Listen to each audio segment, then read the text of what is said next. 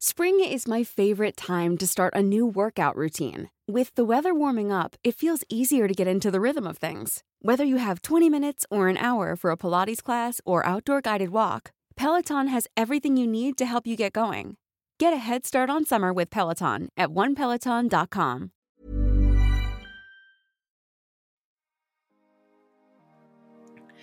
Bueno, para este episodio, que es un tema que en lo personal me toca mucho, porque, eh, bueno, dentro de mis procesos, de los cuales espero que podamos hablar eh, más adelante, tú y yo en un punto, está la dismorfia corporal. Para mí ha sido un tema, es un tema en el cual sigo trabajando y por eso quise invitar a alguien quien en todo este caminar me ha dado mucha luz, me ha enseñado y me abrazó mucho con este tema y me enseñó que eso que estaba viendo yo en el espejo realmente no era la realidad en 100%, que mucho era eh, producido y venía de espacios no tan sanos de mi mente. Así que quise invitar a, a la doctora Adriana Granja. Ella es eh, psicóloga con formación, experiencia profesional en trastornos de la conducta alimentaria, trastornos de ansiedad y trastornos del ánimo, formación profesional en terapia cognitivo-conductual y entrenamiento en mindfulness, además de un entrenamiento intensivo en terapia dialecto-conductual y prevención del suicidio. Hola Adri, ¿cómo estás? Hola Juanjo, mil gracias por la invitación. Qué bonita introducción. Muchísimas, muchísimas gracias.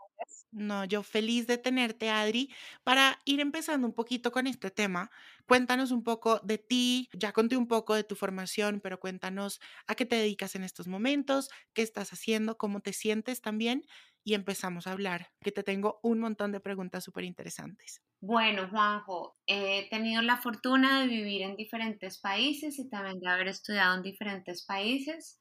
Actualmente me encuentro en México, aunque soy de Colombia, hice mi maestría en España y bueno, estoy próxima también a, otro viaje, ya luego te, te iré contando cuál será mi nuevo destino. Eh, pero estoy muy contenta teniendo mis consultas online, dando clases en un diplomado, sigo coordinando mi, mi empresa que es Nace Nutrición, Autoestima, Conciencia y Emoción.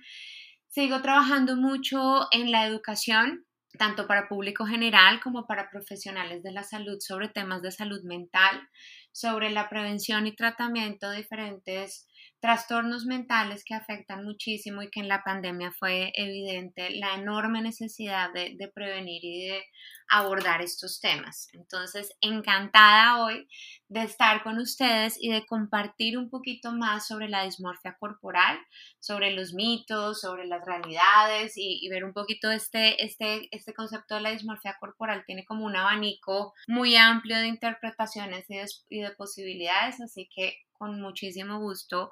Hoy vamos a, aclarar las dudas que tenga el público y qué rico que me hayas hecho esta invitación. Creo que es muy importante que, empecemos por qué es la dismorfia corporal, ¿no? Eh, y que entendamos que es, una, es un trastorno eh, mental, que es una enfermedad, no es como de pronto mucha gente lo puede tomar y es como, ay, no, todo está en tu cabeza, eh, pero que realmente sí es un, es una enfermedad a la que se le da tratamiento, que se, se diagnostica y es un, todo un tema. Entonces creo que empezar por ahí es por donde debemos eh, darle inicio a este episodio, Adri. Exacto. Entonces, bueno, empezamos por qué es la dismorfia corporal.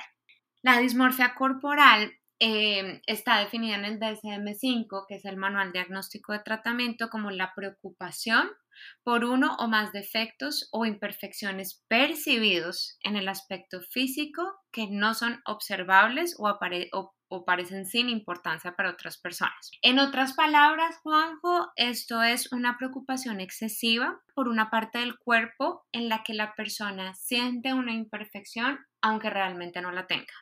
¿Sí? Entonces, por eso esta parte de, de es algo percibido por la persona que se puede ver magnificado esa imperfección y em, la dismorfia corporal no es algo nuevo, realmente existe hace mucho tiempo. Lo que sí es nuevo es que las cifras han aumentado significativamente y están muy relacionadas con algo que llamamos la insatisfacción de la imagen corporal o la distorsión de la imagen corporal.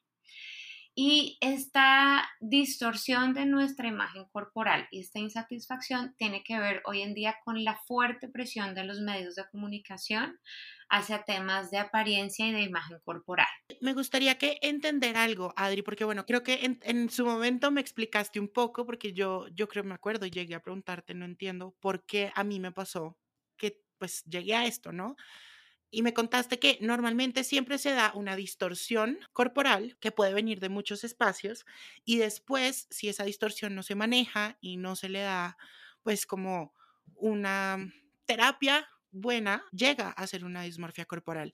¿Cuál es la diferencia entre eso, entre la distorsión y la dismorfia? Ok, bueno, es que eh, la, la, distorsión de la imagen corporal está presente en diferentes trastornos.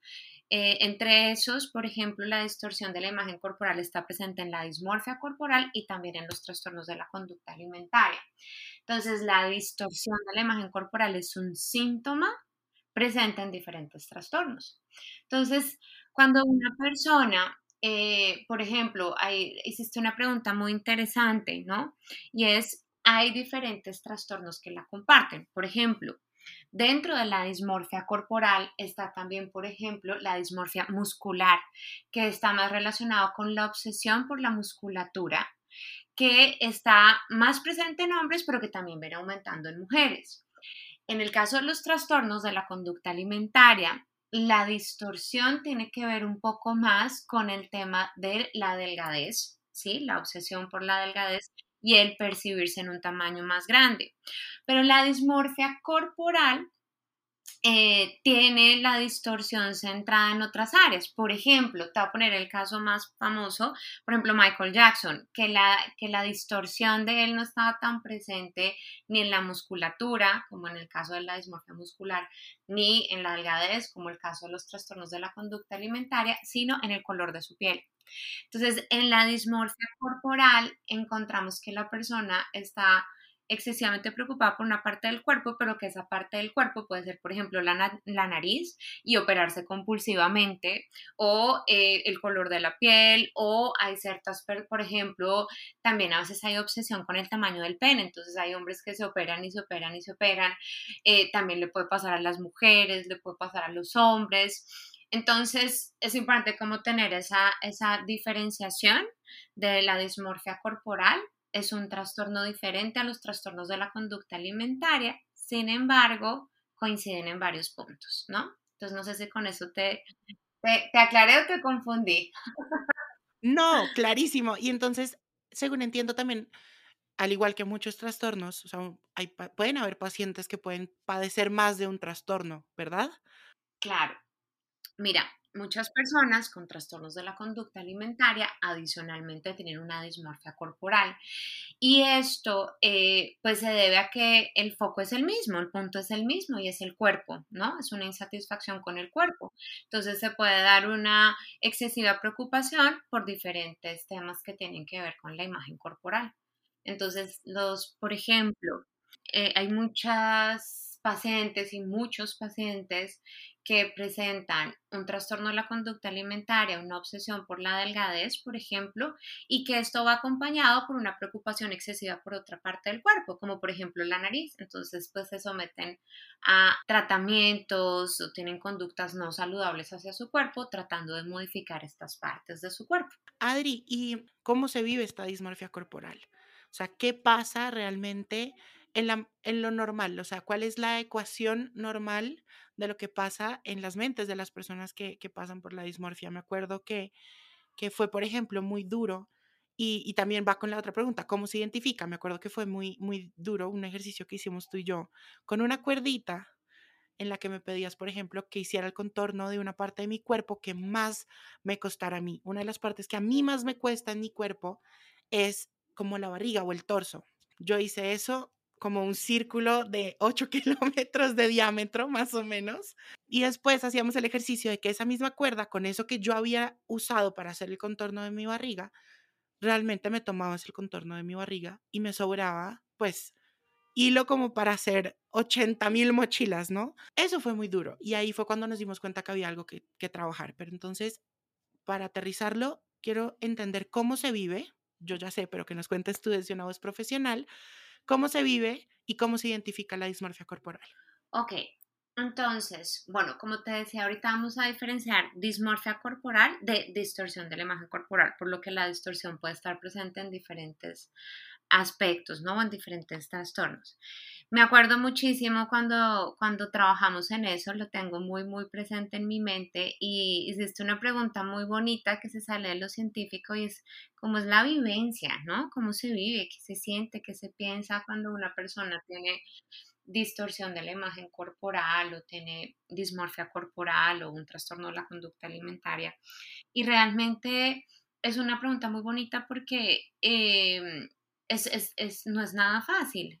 Es un tema bastante complejo. La vivencia es difícil, es dolorosa, es angustiante. Las personas eh, entran como en este ciclo de empezar a obsesionarse con el cuerpo, con una parte de la cara o y empezar a obsesionarse con eso les empieza a ocupar mucho tiempo eh, de su vida, mucho tiempo, mucho desgaste de energía. Eso va llevando a que la persona cada vez se sienta más como encerrada, como en ese ciclo, en esos pensamientos. Es muy importante tener en cuenta que no es que la persona lo quiera, es que no puede dejar de pensar en eso. Y eso es muy importante que lo entienda el público general porque a veces lo juzgan muchísimo y dicen, pues ya, deja de hacerlo, pero pues no es tan fácil, ¿verdad? Una idea obsesiva también consiste en eso, en que esa idea está latente, que la persona, aunque quiera verlo de una manera diferente, la distorsión de la imagen corporal implica que hay distorsión en la forma de percibir, en la forma de sentirse y en la forma de actuar frente a determinadas partes del cuerpo. Entonces la persona se va sintiendo como atrapada en esos pensamientos y eso va generando mucha angustia, mucha ansiedad, generando también, por ejemplo, otras emociones como como el enojo, como la frustración.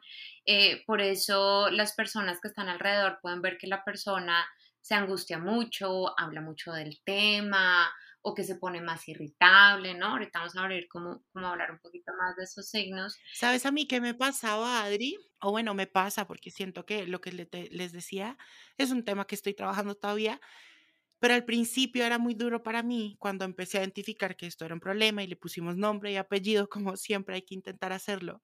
Yo era como, como así, o sea, sentía que vivía en una mentira constante que yo mismo me estaba contando. Entonces sentía que no era fiel a mí mismo, que me estaba contando algo que no era una verdad, pero no sabía realmente cuál era esa verdad y cómo ver esa verdad, porque pues yo podía decir, ok, lo que estoy viendo en mi reflejo en el espejo no es de verdad, o le estoy dando atención y estoy eh, enfocando mi atención en un defecto que posiblemente nadie más lo ve ni existe y solo mi cabeza me lo está produciendo, pero no sé cómo ver esa verdad, o sea, no sé cómo decirle o mandarle el mensaje a mi cabeza de que eso que estoy viendo no es real y romper un poquito ese ciclo o ese círculo vicioso de, esta dismorfia. Entonces es muy difícil, o sea, sí es realmente un, una vivencia difícil porque sí abarca y toma espacio de toda la vida, porque es que, o sea, y lo digo en carne propia, me ha tomado toda la vida, literalmente, todos los espacios, energía, dinero, relaciones, absolutamente todo, y es difícil de vivir.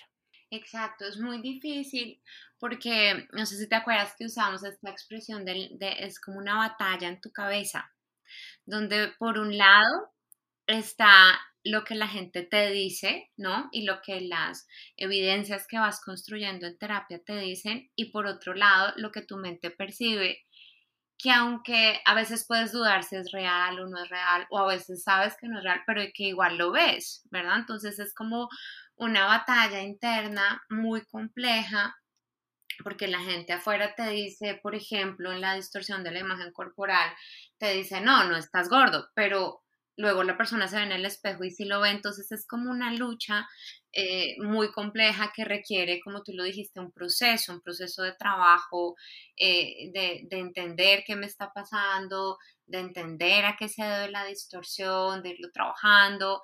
Es que lo más difícil de todo esto, y se lo digo siempre a mis pacientes, es, es muy difícil no creerle a lo que tú ves porque incluso ahí está este dicho que tenemos mucho en Colombia de creer, de, de ver para creer, ¿verdad? Entonces es tan difícil creerle eh, a los demás y, y entender que lo que estás viendo no es real porque cuesta muchísimo y porque socialmente pues también como que nos basamos mucho, ¿no? En las cosas que vemos para asumirlos como una realidad.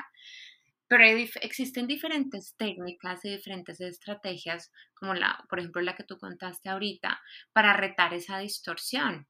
Y, de eso se trata, ¿no? De empezar a tratar de, de, de, llenarse de evidencias de cuál es la realidad y empezar a hacer como un proceso científico, ¿verdad? De, de buscar la evidencia de cuál es la verdad entre estas dos batallas en mi cabeza eh, para poder empezar a tener también más claridad de qué me está pasando y cómo mejorar la relación con mi cuerpo. Sí, es, es realmente complicado. Y eso que, que dijiste del, del, del dicho colombiano que tenemos de ver para creer y es lo que justo yo te decía cuando estábamos en terapia, decías que, ok, ya, entendí que de pronto X defecto o X cosa a la que le estoy dando esta energía y le estoy hablando de esta forma no existe o no está o no es como yo la percibo, pero realmente me miro en un espejo, veo una foto, veo un video, veo lo que sea y lo estoy viendo así. Entonces ahí no puedo, o sea, ¿qué hago? Y es, es realmente angustiante. Te quiero hacer una pregunta, ya lo hemos hablado y ya hicimos un poco la aclaración, pero también nos sirve para aclarar un poco más esta diferencia entre distorsión y dismorfia corporal. Es diferente el yo sentirme a veces gordo o verme gordo en el espejo y sentirme mal con eso, allá tener una distorsión corporal que después se puede ya pasar, ¿no? A otras cosas, pero es diferente ese sentir allá tener esta distorsión corporal, que no es lo mismo obviamente que, que dismorfia. Sí, buenísima esa pregunta que me acabas de hacer porque ha sido una, un debate que incluso se ha tenido en la configuración de manuales como el DSM-5 y es donde clasificamos el tema de la dismorfia corporal, ¿no? Antes hacía parte de unos trastornos que llamamos somatoformes, ahorita lo pusieron por aparte y también em, se han dado cuenta que ciertos, ciertas manifestaciones de la dismorfia corporal se relacionan mucho con los trastornos de la conducta alimentaria, pero no son lo mismo. Entonces, la distorsión de la imagen corporal es la percepción alterada de mi cuerpo, ¿cierto? Eso puede presentarse, por ejemplo, en la dismorfia corporal, donde una persona puede percibir de una manera alterada su nariz, por ejemplo. ¿Sí? Pero hay otros casos de distorsión de la imagen corporal más relacionados con los trastornos de la conducta alimentaria, donde la persona puede sentirse con un volumen muy grande, ¿sí? Sentirse gordo aunque realmente no lo esté o eh, sentirse, por ejemplo, en grados de obesidad aunque realmente no, no, no, no esté en, esa clasificación, ¿sí? Por ejemplo, una persona puede tener un peso eh, acorde a, a, sus necesidades corporales, pero sentir que están en un peso excesivo. Entonces, la distorsión de la imagen corporal es esa percepción eh, alterada nuestro cuerpo y eh, en algunos casos, particularmente en trastornos de la conducta alimentaria, es una percepción alterada con el peso y la figura. ¿sí? Entonces, esta percepción alterada es muy bueno también la pregunta que haces porque es la diferencia entre cómo lo trabajamos en prevención y tratamiento. Eh, en, programas de prevención, como por ejemplo el Body Match Program, que fue el que estuve coordinando en México en Comenzar de Nuevo, se trabaja mucho sobre la insatisfacción de la imagen corporal y de hecho es el programa con mayor evidencia científica en este tema. Y cuando lo trabajamos desde prevención, a través, por ejemplo, de este programa, que es a través de talleres muy dinámicos, eh, se puede prevenir, ¿sí? Y el prevenir y trabajar desde la imagen corporal a nivel de prevención nos puede ayudar a que no se desarrolle ni un trastorno dismórfico corporal ni un trastorno de la conducta alimentaria. Entonces realmente puede ser muy útil y necesario trabajarlo a nivel de prevención porque imagínate que el porcentaje de personas que tienen distorsión de la imagen corporal es bastante alto y las personas que tienen insatisfacción con la imagen corporal varían un poquito los datos, pero en las mujeres es alrededor de un 97% y otros datos también revelan que en hombres este porcentaje viene aumentando también y que más o menos el 70% de los hombres no se sienten bien con su cuerpo. Entonces, aunque sea una insatisfacción, digamos que normalizada, porque la tienen muchas personas, no quiere decir que esté bien. Y entre más crece esta insatisfacción con el cuerpo, pues más vulnerables nos vamos haciendo a conductas extremas, bien sean cirugías, como en el caso de la dismorfia corporal, o conductas extremas hacia el ejercicio y la alimentación, como en los trastornos de la conducta alimentaria o en la dismorfia muscular. Adri, y ya que hablamos un poquito de cómo se le da tratamiento a esto, cómo lo, lo identificas, ¿cómo podemos nosotros apoyar a alguien que esté pasando, sea por distorsión corporal o por dismorfia corporal, ¿qué podemos hacer nosotros para ayudarles, para hacerles de pronto ese caminar un poquito más liviano, acompañarlos en el proceso?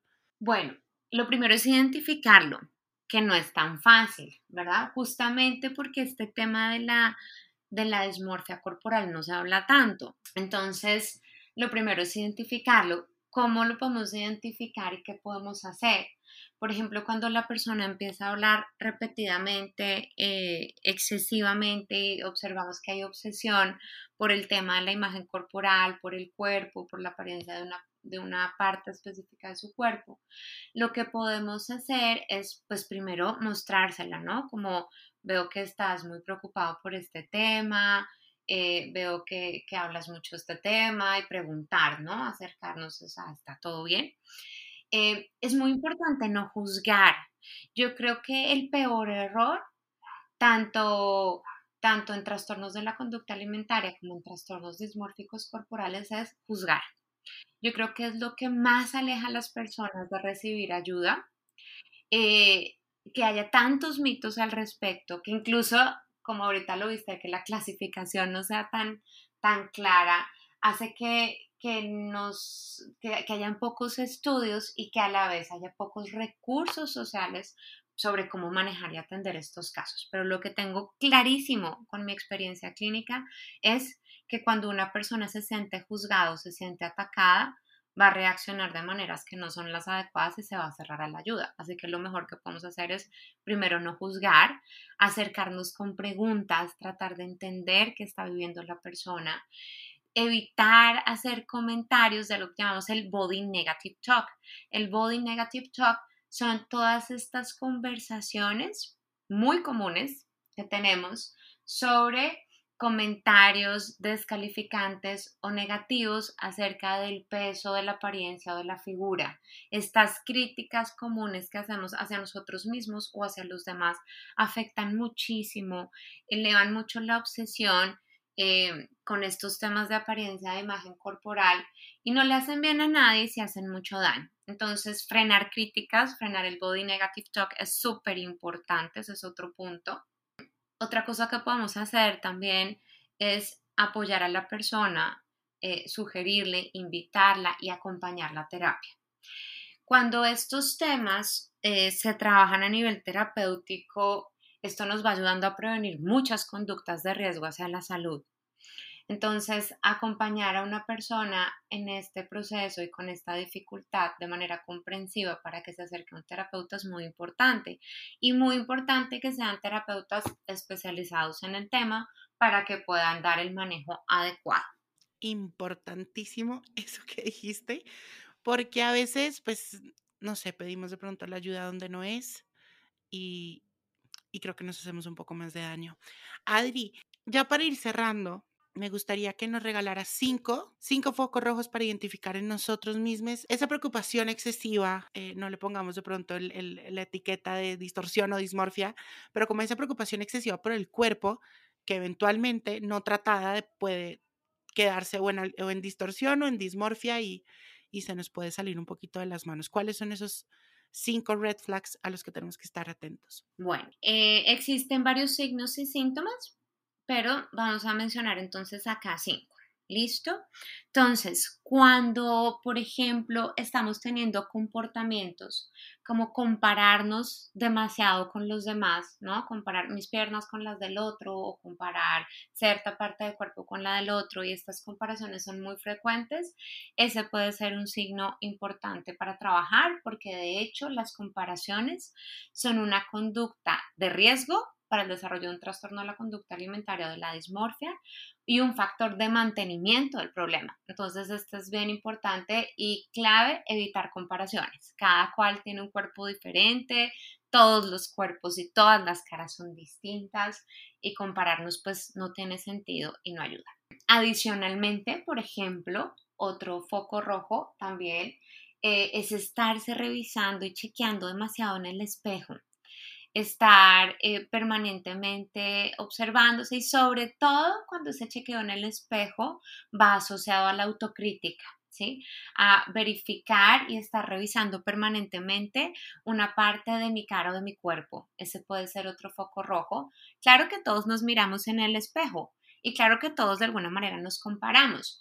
Hablamos de que este es un foco rojo cuando es excesivo, y cuando dedico demasiado tiempo a eso y cuando dedico mucho de mis pensamientos a eso. También, por ejemplo, em, un punto muy importante es cuando las personas empiezan a tener conductas extremas frente a la alimentación, frente al ejercicio o frente a las cirugías y los tratamientos estéticos. Todos queremos vernos bien y tener eh, ciertos niveles de, vanidad está bien, no, no, hay nada mal, pero cuando empezamos a enfocarnos demasiado, por ejemplo, a vivir en función solo del gimnasio, a estarnos operando el cuerpo de manera muy repetida, cuando empezamos a tener eh, muchas complicaciones y muchas dificultades con el tema de la comida, esos pueden ser signos de distorsión y de insatisfacción con la imagen corporal que nos hacen vulnerables o a un trastorno de la conducta alimentaria o a la dismorfia corporal. Entonces, estos también pueden ser focos rojos. Bueno, vamos tres, vamos con el cuatro. Em, cuando empezamos a ver que por estar en estas conductas extremas, demasiado centradas o en la alimentación o en el ejercicio o en las cirugías o en tratamientos estéticos, algo que también puede pasar es que la persona se empieza a aislar. Entonces, el aislamiento es otro foco rojo.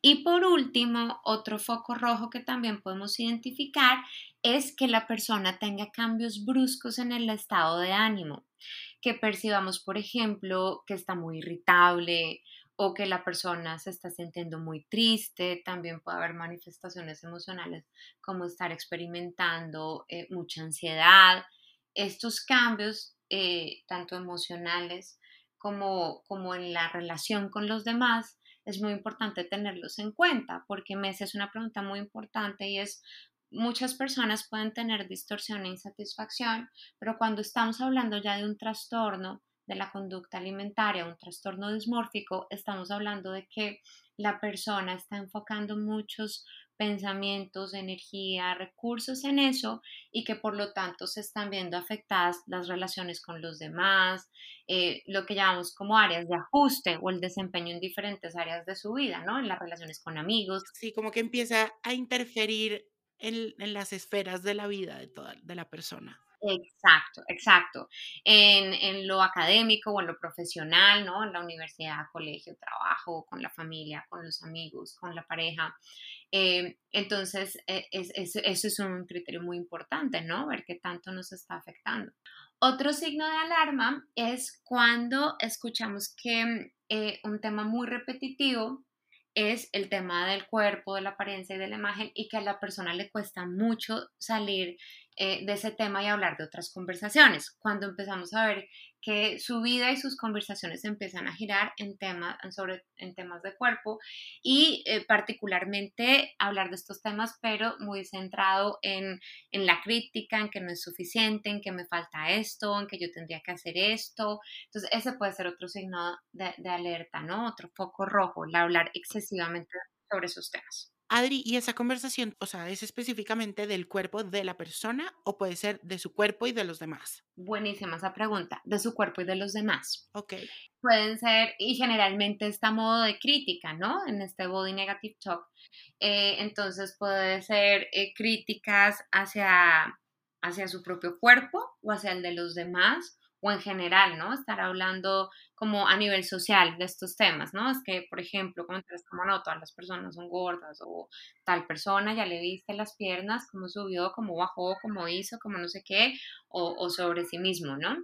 Es muy importante hacer conciencia sobre un punto, Juanjo, ya que me lo recuerdas, y es criticarnos a nosotros mismos también hace que el otro empiece a pensar demasiado en eso. Entonces, a veces empezamos a criticar nuestro propio cuerpo como una forma de tratar de buscar halagos o de pronto no sentirnos como muy creídos o algo así. Y esas críticas negativas afectan muchísimo. Imagínate que hay un estudio súper, súper interesante de cómo la crítica que hace la mamá sobre su propio cuerpo impacta en la imagen corporal de sus hijos desde muy chiquitos. Desde este estudio con niñas de 5 a 7 años. Y la crítica que la mamá hacía sobre su propio cuerpo era luego la crítica que las niñas hacían así de chiquiticas sobre sus cuerpos, ¿no? Y de ahí justo pueden nacer un montón de, de heridas emocionales que se pueden desencadenar más adelante en en un montón de, problemas y de, rollos para, la, para el hijo o hija. De eso justo tuvimos un, episodio con Romina Alcántar también desde México, en el que hablábamos de todo eso y hablamos también, hicimos mucho énfasis de, de que no es que ahora nos tengamos que callar todo y más o menos no hablar, pero creo que es hablar y dejar de vivir un poco en ese, en, como en ese automático en el que estamos siempre y empezar a ser un poquito más conscientes de qué es lo que estamos hablando y cómo lo estamos hablando, precisamente por lo que decías ahorita, de que no sabemos realmente quiénes también son como los, los receptores de, ese mensaje que nos podemos estar mandando a nosotros mismos, pero, pero pues hay personas alrededor y pueden escucharlo y también se vuelve como en una bolita de nieve que se va creciendo y va creciendo.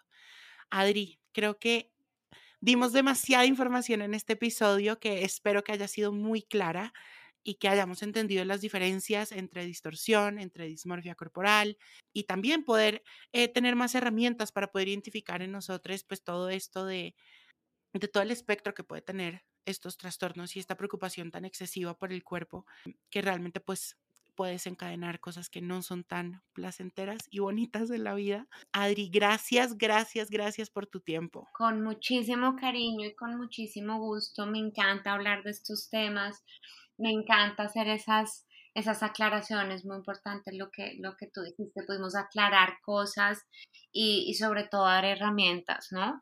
Súper importante lo que acabas de decir eh, y es ser consciente de nuestras palabras y del impacto que eso genera en los demás, ¿no? Entonces, antes de hacer cualquier crítica, pensémoslo tres veces. Y bueno, yo aprovecho también este espacio, Adri, por por lo que dije al principio, por abrazarme en esos momentos, por enseñarme tanto, por guiarme tanto y ayudarme a dar un poquito de luz de que posiblemente lo que estaba viendo en el espejo no era y no es 100% la realidad y que viene de espacios que, que hay que trabajar. Entonces, gracias. Y toda la información de Adri, de dónde la pueden contactar, de dónde pueden encontrar más de ella, la van a encontrar en nuestro newsletter semanal. Y Gracias, Adri. Te mando un abrazo y gracias por escucharnos. Para ti también un abrazo enorme. Te sigo abrazando desde la distancia y te felicito por llegar a tantas personas para ayudarlas y hacer este proyecto tan bonito. Un abrazo para todos.